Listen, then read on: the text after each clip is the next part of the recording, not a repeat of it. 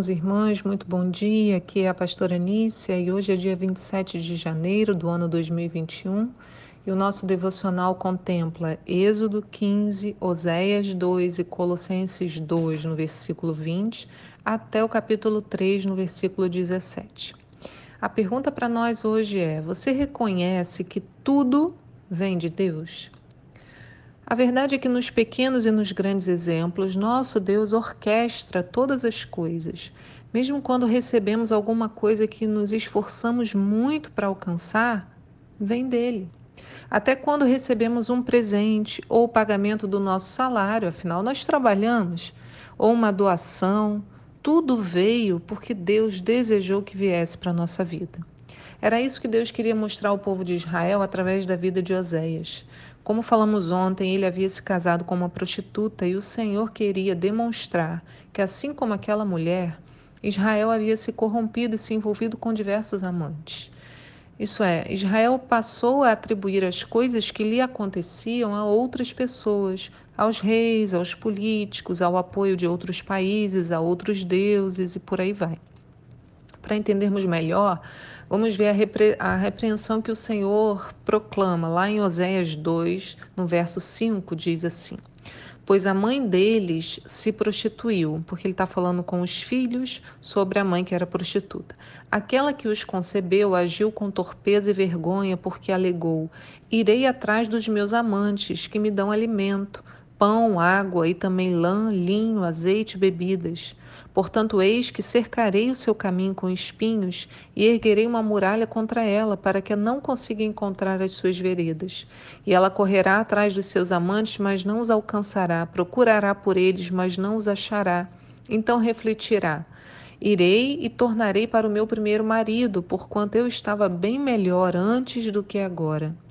Todavia, ela não quis reconhecer que fui eu quem lhe proporcionou o trigo, o vinho, o azeite, e lhe, e lhe multipliquei a prata e o ouro que eles usaram no culto a Baal. Veja a sentença proferida, né? Esta mulher achava que tudo que recebia vinha dos seus amantes. Então ela falou: vou atrás deles, eles vão me dar alimentos, vão me dar lã, vão me dar linho, vão me dar azeite. Não reconheceu que tudo havia vindo de Deus. Assim também Israel não havia exercitado a gratidão, desde as coisas mais simples, como o trigo, até a mais preciosa, como o ouro. Tudo vinha de Deus.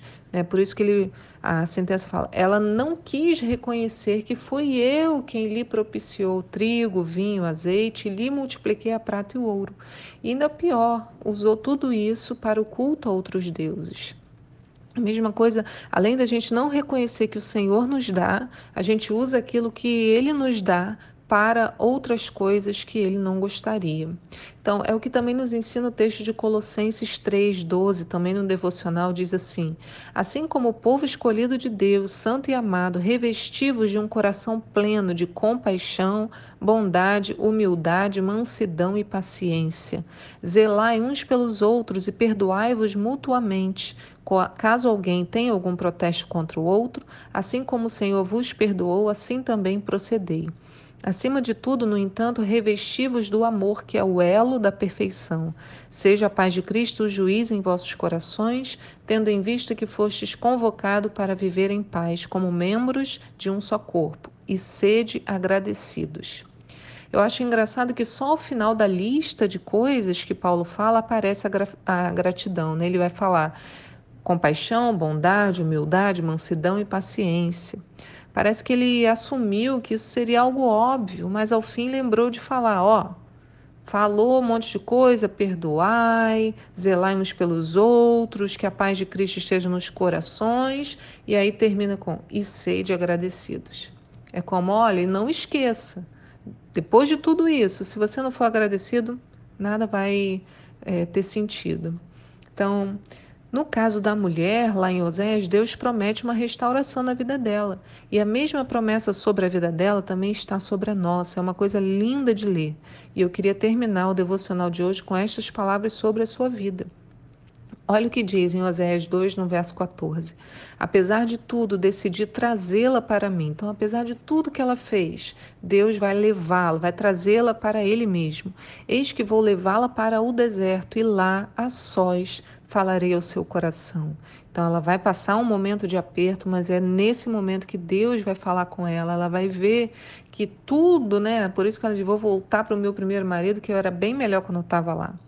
Ali eu lhe restituirei suas vinhas e transformarei o vale de Acor, que se chama Problemas, numa porta de esperança. Ali, eu lembrei agora, né? Porta da Esperança, sim, meu Deus. Ali ela haverá de conversar comigo como nos dias da sua tenra idade, como no dia em que deixou o Egito. Naquele dia, assegura o Senhor, tu me chamarás meu marido, e não mais dirás Baal, meu Senhor. Eis que eu mesmo tirarei dos teus lábios os nomes dos Balaíns, seus nomes não serão mais invocados. Olha o Senhor prometendo uma limpeza espiritual na nossa vida. Naquele dia firmarei um pacto com todos os animais silvestres, com as aves dos céus, com os animais que rastejam pelo chão, arco, espada e tudo que diz respeito à guerra, eu os abolirei da face da terra, a fim de que todas as pessoas tenham o direito de viver em paz. Olha o futuro maravilhoso que o Senhor promete. Então eu me casarei contigo por toda eternidade. Eu te tornarei minha esposa, em verdade e em justiça, com amor e compaixão. Eu me casarei contigo em fidelidade e reconhecerás o Senhor. Naquele dia eu te atenderei, garante o Senhor. Responderei aos céus e eles atenderão a terra e a terra responderá aos cereais, às videiras e ao azeite, e estes atenderão a Jezreel, Deus semeia. E eu os semearei na terra para minha própria pessoa, e terei misericórdia de quem denominei Lohuama, não amada. E afirmarei: aquele que não é meu povo, sim, tu és o meu povo. E ele responderá: sim, Elohim, tu és o meu Deus. Olha, irmãos, que coisa linda. Esse texto é muito usado nos casamentos judaicos, quando ele vai fazendo eu me casarei contigo por toda a eternidade, eu me casarei contigo em eternidade, eu me tornarei você minha esposa. Então essas três falas, né, enquanto a noiva circula o noivo, essas frases são declaradas como uma aliança sendo firmada ali, né, entre o noivo e a noiva e entre os dois, né, os dois com o Senhor. Que essas palavras elas fiquem sobre a sua vida hoje. O Senhor vai fazer essa restauração, essa é a nossa promessa. O Senhor, mesmo quando nós somos infiéis, o Senhor tem essa promessa sobre nós, né? Vou levá-la para o deserto, né? Vou levar Anice, a você, o seu nome, para o deserto, a sós falarei ao seu coração. É isso que o Senhor quer, falar ao nosso coração e nos trazer mais para perto dele o tempo inteiro nos ensinar a exercer a gratidão pelos dele na nossa vida. Que o Senhor te abençoe no dia de hoje, que o seu coração esteja cheio dessa esperança que vem do relacionamento com o nosso Deus. Um bom dia para você. Tchau.